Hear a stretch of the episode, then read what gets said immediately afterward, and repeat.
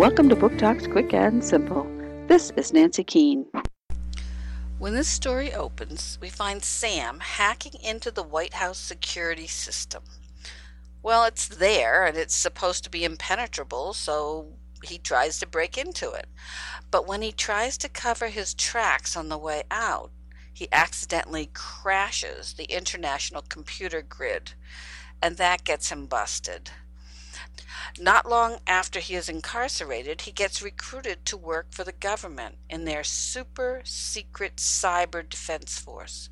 As such, he essentially joins a select group of elite hackers as they work to track down and outwit cyber terrorists. He's told to use your skills to keep the world and our country safe.